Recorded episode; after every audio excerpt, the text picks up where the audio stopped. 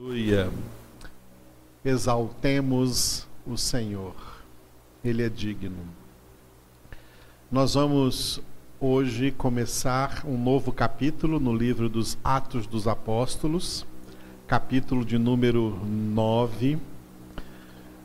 E dentro das divisões e subdivisões deste livro, a gente sempre vem trazendo isso para vocês nos slides. Nós chegamos agora em um em um texto que vai do versículo 1 até o versículo 30 deste capítulo 9, que eu dei o título de Saulo. Saulo de Tarso. Ele era um judeu, um israelense, né, um israelita. Ele não era da tribo de Judá, a mesma tribo de Jesus, ele era da tribo de Benjamim o nome dele, Saulo, é um nome aramaico. Em hebraico é Saul, como o mesmo nome do rei Saul no Antigo Testamento. Interessante que o rei Saul no Antigo Testamento também era da tribo de Benjamim, dentro das doze tribos de Israel, Saul era da tribo de Benjamim. E Saulo de Tarso, também o apóstolo Paulo, ele era um israelense né, da tribo de Benjamim. O nome dele em hebraico seria Saul, em aramaico é Saulo. E depois ele passou a chamar-se Paulo, Paulo, né, em grego Paulos, em latim Paulus, em português Paulo, é um nome que vem da língua grega, né, vem do grego, do grego Paulo. Então, é, tem pessoas que até hoje por aí né, pensam que houve uma mudança do nome de Saulo para Paulo. Ele era Saulo antes da conversão e se tornou Paulo depois da conversão. Não, não houve, não houve aí uma mudança de nome. Houve só uma mudança de língua, uma mudança de idioma, mas é o mesmo, o mesmo nome. Não aconteceu como, por exemplo, Abraão, que chamava-se Abraão e depois passou a chamar-se Abraão. Houve uma mudança de nome. Não aconteceu como Jacó, que chamava-se Jacó e passou a chamar-se Israel. Isso é uma mudança de nome. No caso de Paulo, não houve uma mudança de nome, houve uma, só uma mudança de idioma, de língua. Do aramaico Saulo para o grego Paulo mas é o mesmo nome, não há nenhuma mudança. O, significado do nome é pequeno, tá? Pequeno é o significado do nome Paulo. Então, a mudança de idioma que nós vamos ver quando chegar em Atos dos Apóstolos, capítulo de número 13, Saulo, também chamado Paulo, e daí para frente só vai chamar ele de Paulo, nunca mais será chamado de Saulo. Até lá ele será chamado de Saulo, mas do capítulo 13 para frente ele será chamado de Paulo, quando ele sai na primeira viagem missionária juntamente com Barnabé. Ele passa a ser chamado de Paulo porque ele recebe de Jesus o ministério de pregar para os gentios, os gentios de língua grega, que então vão chamar ele de Paulos, ou em português, Paulo e não de Saulo em aramaico.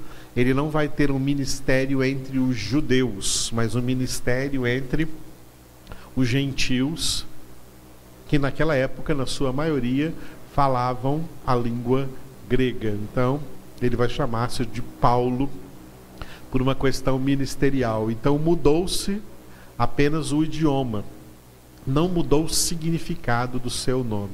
Saulo é Paulo em aramaico. E o Paulo, que nós temos em português, vem do grego, então, Paulo.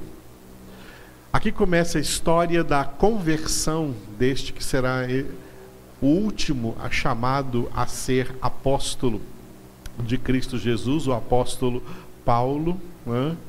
que inicialmente aqui é conhecido como Saulo, Saulo da cidade de Tarso na Cilícia. Então, e da tribo de Benjamim. Saulo de Tarso, que foi um estudioso do judaísmo, ele frequentou uma escola rabínica. O que é uma escola rabínica? Em Israel havia escolas rabínicas. A palavra rabínica vem de rabi. Rabi em hebraico é mestre. Né? Mestre. As escolas naquela época não eram é, um prédio onde os alunos iam frequentar. A escola era representada por uma pessoa, um mestre, um rabi, e os alunos ou discípulos deste rabi o seguiam para onde ele ia. Moravam, muitos moravam com ele na própria na sua na sua residência, o serviam, serviam esse mestre, enquanto que esse mestre ensinava todas as coisas, especialmente ensinava a religião judaica, todos os aspectos da religião judaica, e ensinava também, né? Ensinava também os 39 livros do Antigo Testamento, que eram resumidos ali em três volumes: a Torá, os Nebiim e os Ketuvim. A Torá é o Pentateuco, os cinco primeiros livros da Bíblia. Uh, o, o, os Nebiim, os livros proféticos, profetas priores e profetas posteriores. Os priores são os que vão de Josué até, até Esther, e depois os posteriores, de Isaías até Malaquias, eram chamados de, de Nebiim, e os Ketuvim eram chamados livros poéticos Jó, Salmos, Provérbios, Eclesiastes e Cântico dos Cânticos. Numa escola rabínica, um jovem, então, aprendia o Antigo Testamento, aprendia a religião judaica, aprendia o judaísmo.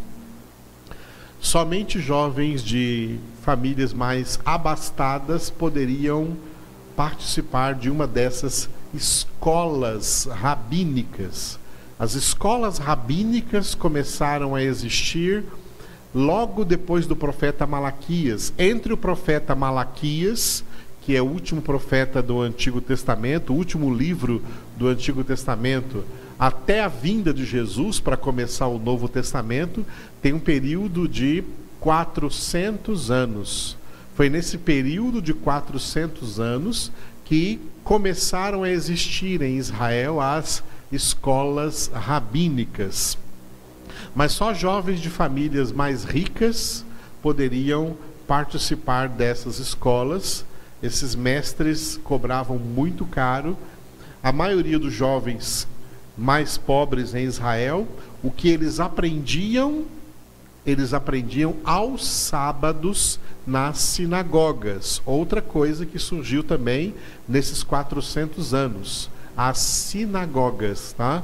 As sinagogas, pequenas casas, então, que os judeus se reuniam em vários lugares ali para que os, os sacerdotes, os fariseus, os escribas, ensinassem ao povo em geral a palavra de Deus. É onde eles tinham as suas congregações, além do templo que ficava em Jerusalém, havia sinagogas espalhadas em toda a nação de Israel e até mesmo fora, fora de Israel, em outras nações também haviam sinagogas judaicas. E as pessoas iam lá para aprender o Antigo Testamento e aprender o judaísmo. Jovens mais pobres, né? Classe média baixa e assim por diante, só aprendiam nas sinagogas aos sábados. Mas os jovens mais ricos deixavam suas casas, iam morar com seus mestres e aprendiam deles todos os dias. Todos os dias esses mestres, esses rabis, estavam ali ensinando. Uma das escolas rabínicas, aliás, a única escola rabínica citada no contexto da Sagrada Escritura, é a escola rabínica do mestre Gamaliel. Foi nessa escola que Saulo de Tarso foi formado um judeu ali de categoria muito respeitado no judaísmo e pela cúpula dos judeus em Jerusalém. Tão respeitado que chegou, ainda sendo jovem, ocupar uma cadeira no Sinédrio de Jerusalém, que era o conselho dos sacerdotes, e só poderiam participar desse conselho, deste conselho, sacerdotes judeus acima de 60 anos de idade. E Saulo, ainda jovem, fazia parte desse sinédrio. Quando nós passamos ali pelo capítulo 7 do livro de Atos, ele estava lá e ouviu o depoimento do diácono Estevão. O que Saulo fazia no sinédrio? E depois ele segurou as vestes daqueles que foram apedrejar a Estevão. Saulo fazia parte do sinédrio, mesmo sendo muito jovem, por causa da sua importância que ele adquiriu com a formação aos pés do Rabi Gamaliel na escola rabínica, na escola rabínica de Gamaliel. Havia outras escolas rabínicas que são citadas em outros livros históricos. A escola rabínica do mestre Hillel, a escola rabínica do mestre Shammah, e outros mestres são citados em outros livros que haviam escolas rabínicas. Quando Jesus começou a angariar discípulos, estes rabis estranharam que ele estivesse ali sendo seguido por outros discípulos que ficavam com ele e chamavam ele de rabi, sendo que ele não havia, Jesus não havia sido formado em nenhuma dessas escolas rabínicas e, portanto, ele não tinha diante de Israel mestrado para ser um mestre ali, está sendo chamado de rabi pelas pessoas, sendo chamado de mestre, e estar ali, estar ali angariando discípulos. Por assim dizer, Jesus não tinha essa autorização da parte do judaísmo, da religião judaica, de ser um rabi, porque Jesus de uma família pobre de Nazaré, era apenas um frequentador de sinagogas no dia de sábado.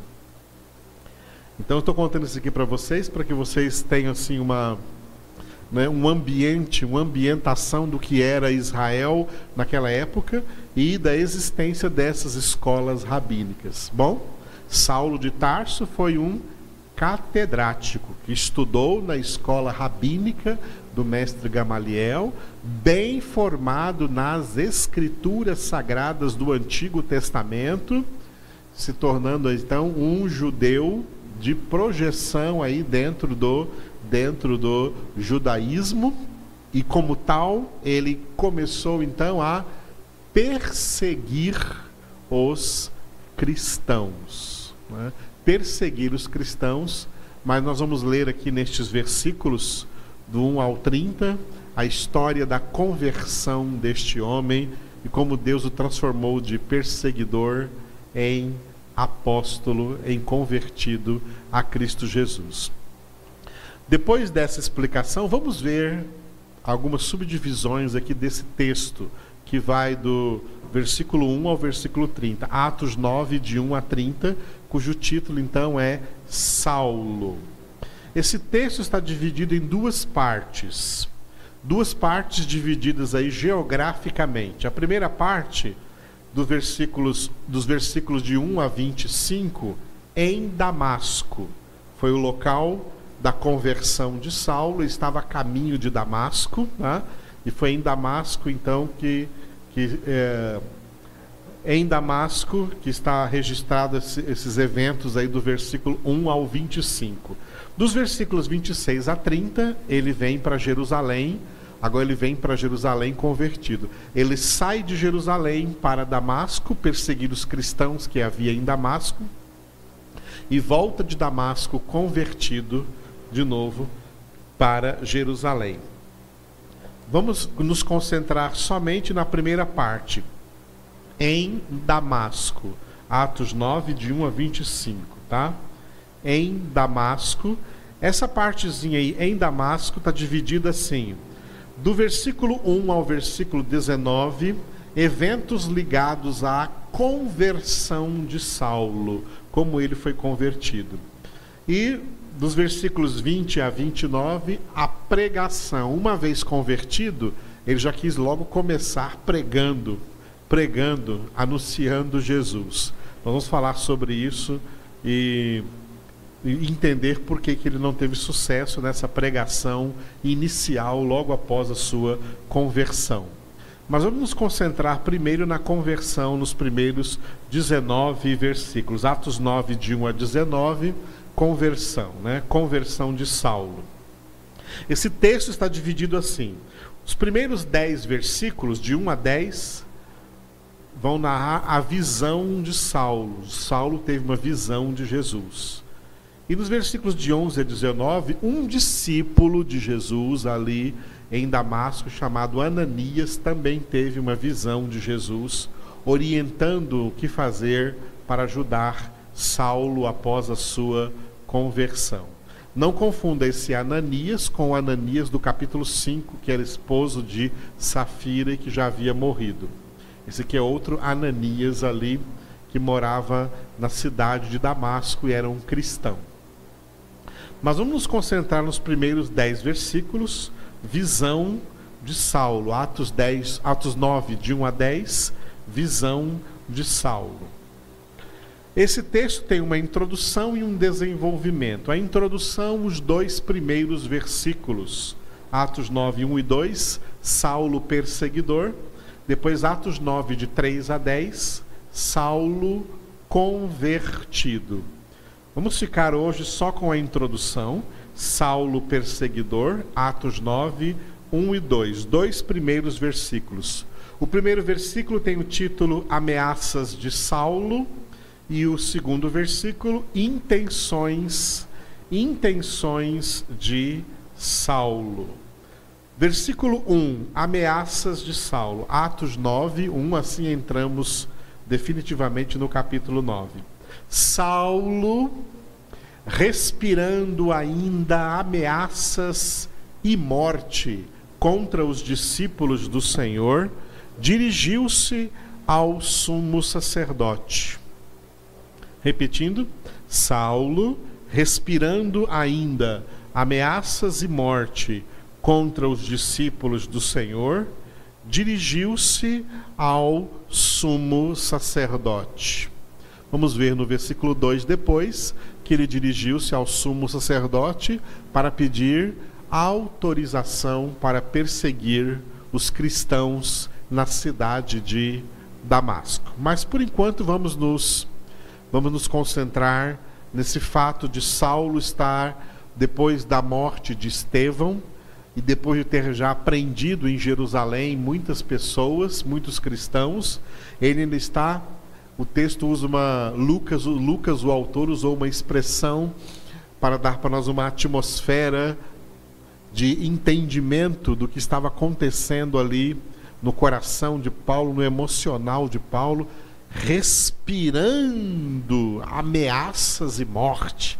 Paulo estava de fato ali, né, pensando que estava com zelo de Deus, querendo realmente destruir aquele cristianismo nascente aí no livro dos Atos dos Apóstolos.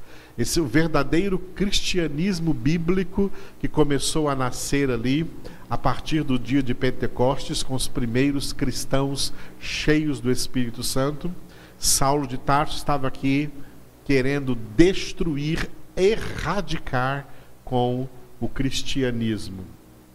Aproveitando isso, vamos falar sobre essa questão que continua sendo uma realidade no mundo inteiro. Como Saulo de Tarso, naquela época, veja esse slide que eu coloquei agora, todo o sistema secular, o que, que é o sistema secular? Eu coloquei entre parênteses, o mundo. Todo o sistema secular, ou seja, o mundo inteiro, respira o tempo todo da história da humanidade, tá? O tempo todo o mundo respira ameaças e morte contra os discípulos do Senhor. Um dos textos que confirma essa verdade é o Salmo 2, versículos 1 e 2.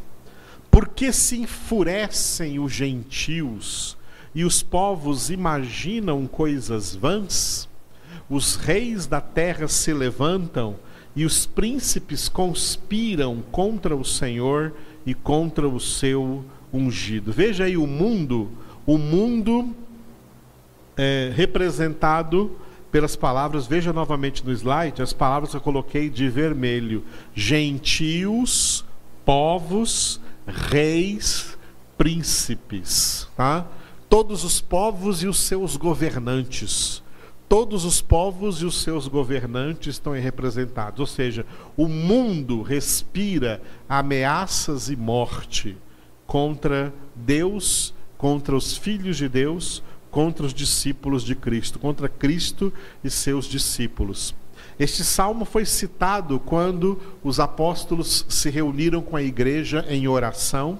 Já passamos por esse texto aqui no livro dos Atos dos Apóstolos, Atos 4, 27. E eles, na sua oração, disseram a Deus: Porque verdadeiramente se ajuntaram nesta cidade contra o teu santo servo Jesus, ao qual ungiste Herodes e Pôncio Pilatos, com gentios e gente de Israel. Veja como neste versículo eu coloquei de vermelho as palavras Herodes e Pôncio Pilatos, nome de dois políticos, com gentios, representando todo o povo da terra, toda a humanidade, e gente de Israel, representando os israelitas. Esses três elementos representam um sistema tríplice. Nesse último slide de hoje, você tem aí um sistema tríplice de perseguição contra Deus, contra Cristo, contra a palavra de Deus, contra o Evangelho. O mundo respira ameaças e morte contra quem é de Deus através deste sistema tríplice. Atenção nesse slide, olha. Qual é o sistema tríplice? O sistema político, que no texto de Atos 4, 27 foi representado por dois políticos do, do antigo Império Romano, Herodes e Pôncio Pilatos. Sistema político. Os gentios, representando toda a humanidade, o sistema secular, ou popularmente mundanismo, tá? Mundanismo. E gente de Israel representando os judeus, representando o sistema, não só o judaísmo, mas todo sistema religioso na face da terra.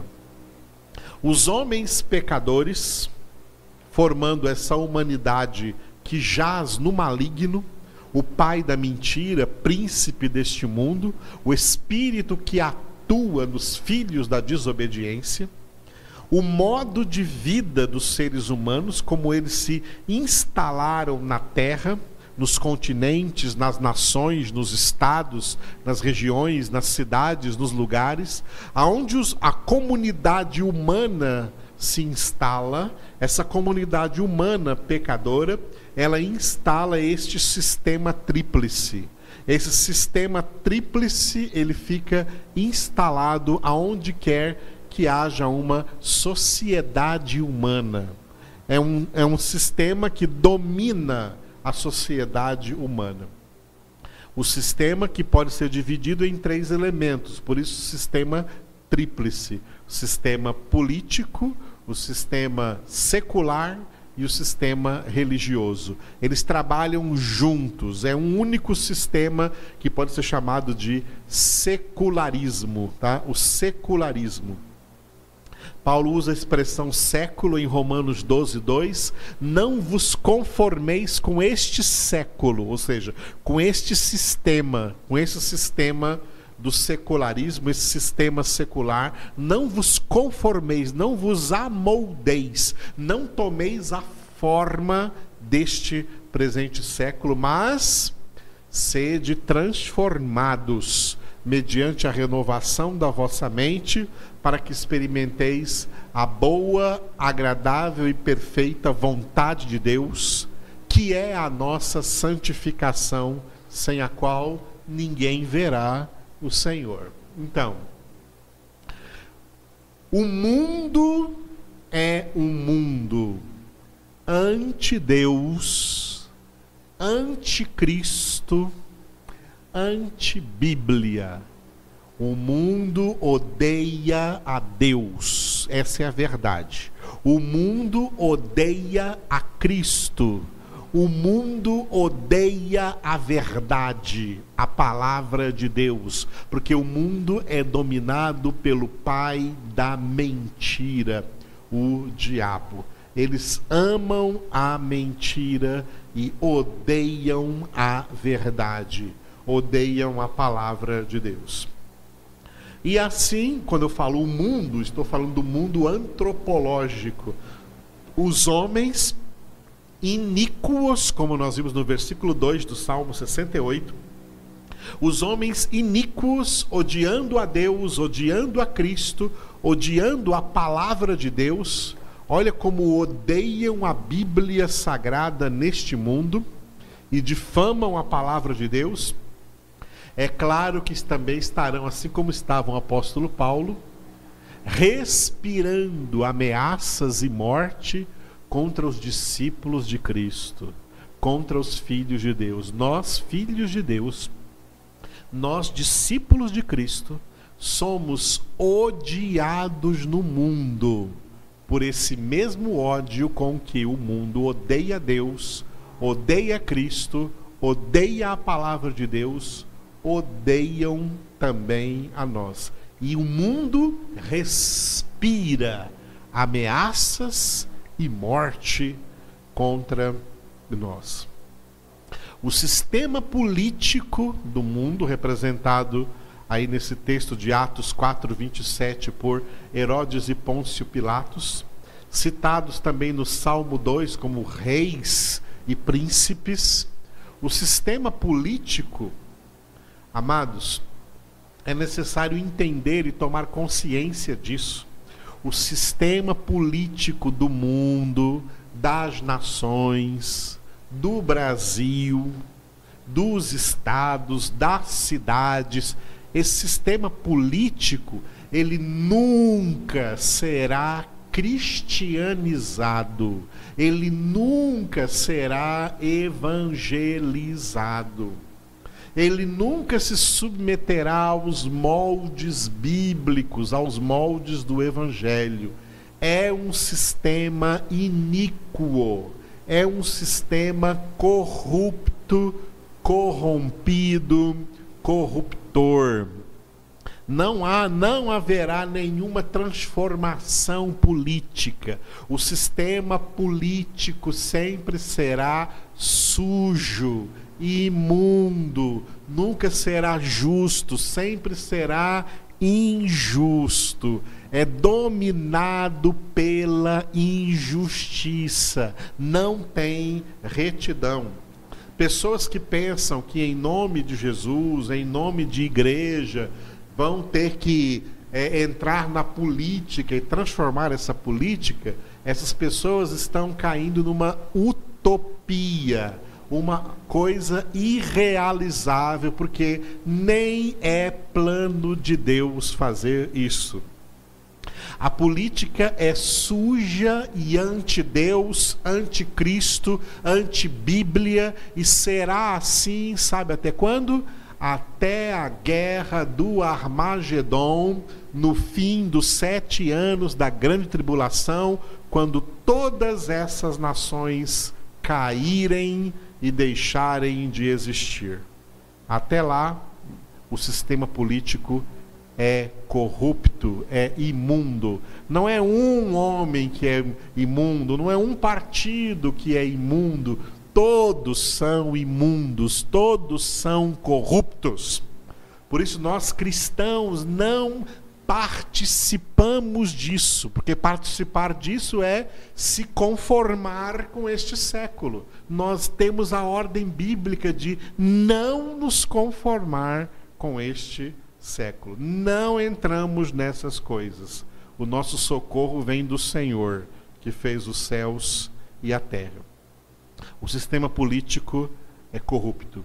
O sistema mundano, secular, o mundanismo representado pelos gentios, a moda do mundo, as diversões do mundo, as inclinações do mundo, as festas do mundo, as músicas do mundo, os filmes do mundo, as séries do mundo, as novelas do mundo, o teatro do mundo, a arte do mundo, as coisas do mundo. Todas elas trabalham em um único sentido, fazendo coisas diversas e que chamam a atenção pela sua cor, pelo seu movimento, pelas suas estratégias, pela sua dinâmica, pela sua propaganda. Elas estão fazendo uma só coisa: desviando das pessoas, desviando as pessoas de dar atenção a Deus, desviando as pessoas de dar atenção a Deus, atenção a Cristo, atenção à palavra de Deus. Não estão trazendo as pessoas para dar as costas a Deus, dar as costas a Cristo, dar as costas à palavra de Deus, porque o mundo, através do mundo, Satanás engana as pessoas, dizendo para elas assim: que ele tem coisas muito mais prazerosas a oferecer a elas, coisas muito mais deleitosas. Elas vão encontrar alegria, felicidade, prazer nas coisas do mundo e as pessoas são enganadas pelo diabo, escravas de Satanás, e por isso que elas são tão amantes do mundo. Essa pandemia provou isso, como a maioria das pessoas não conseguiu ficar quieta em suas casas, com saudade de festas, com saudade de bares, com saudade de boates. Estão aí abrindo bares. Uma, uma notícia mundial é a abertura de bares, a reabertura de bares. As pessoas querem encher os bares e querem encher a cara e querem beber. Isso é mundanismo. Essas pessoas são escravas de Satanás e elas odeiam a Deus, odeiam a Cristo, odeiam a palavra de Deus, porque elas amam o mundo. A Bíblia diz isso. A luz veio ao mundo, mas os homens amaram mais as trevas do que a luz, porque as suas obras eram más. E desse tríplice sistema, o sistema mais enganoso de todos é o sistema no qual Saulo de Tarso também estava escravizado o sistema religioso. O sistema religioso que envolve todas as religiões do mundo. Cristianismo bíblico não é religião, é vida. Jesus não veio trazer religião, ele veio trazer vida. Eu vim para que tenham vida e a tenham com abundância. Eu sou o caminho e a verdade e a vida. Eu sou a luz da vida. Eu sou a ressurreição e a vida. Eu sou o pão da vida. Jesus Cristo é a vida eterna.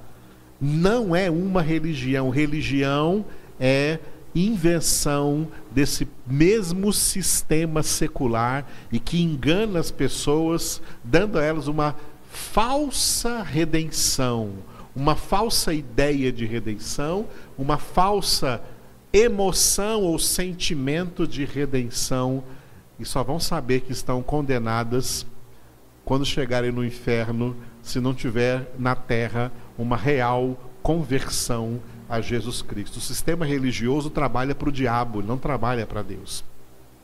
Trabalha para o príncipe deste mundo. Ele também coordena este sistema religioso, mantendo as pessoas escravizadas a heresias, a mentiras e, mesmo sendo religiosas, sendo contra Deus, sendo contra Cristo e sendo contra a própria palavra de Deus, contra a Bíblia Sagrada. Bom, Falamos tudo isso hoje aqui, iniciando o capítulo 9 de Atos, no versículo 1, para entender o que estava acontecendo ali dentro desse Saulo de Tarso que Jesus vai converter.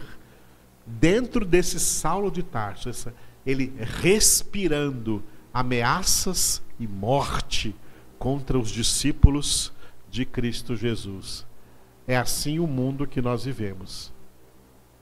E assim que nós devemos também amar essas pessoas, orar por elas, abençoá-las clamar a Deus por elas, ser testemunhas de Cristo diante delas, pregar para elas, mesmo que nos odeiem por isso. Mas nós as amamos porque somos diferentes, porque o amor de Deus já foi e continua sendo derramado em nossos corações, em nossas almas, pelo Espírito Santo que nos foi outorgado. Aleluia.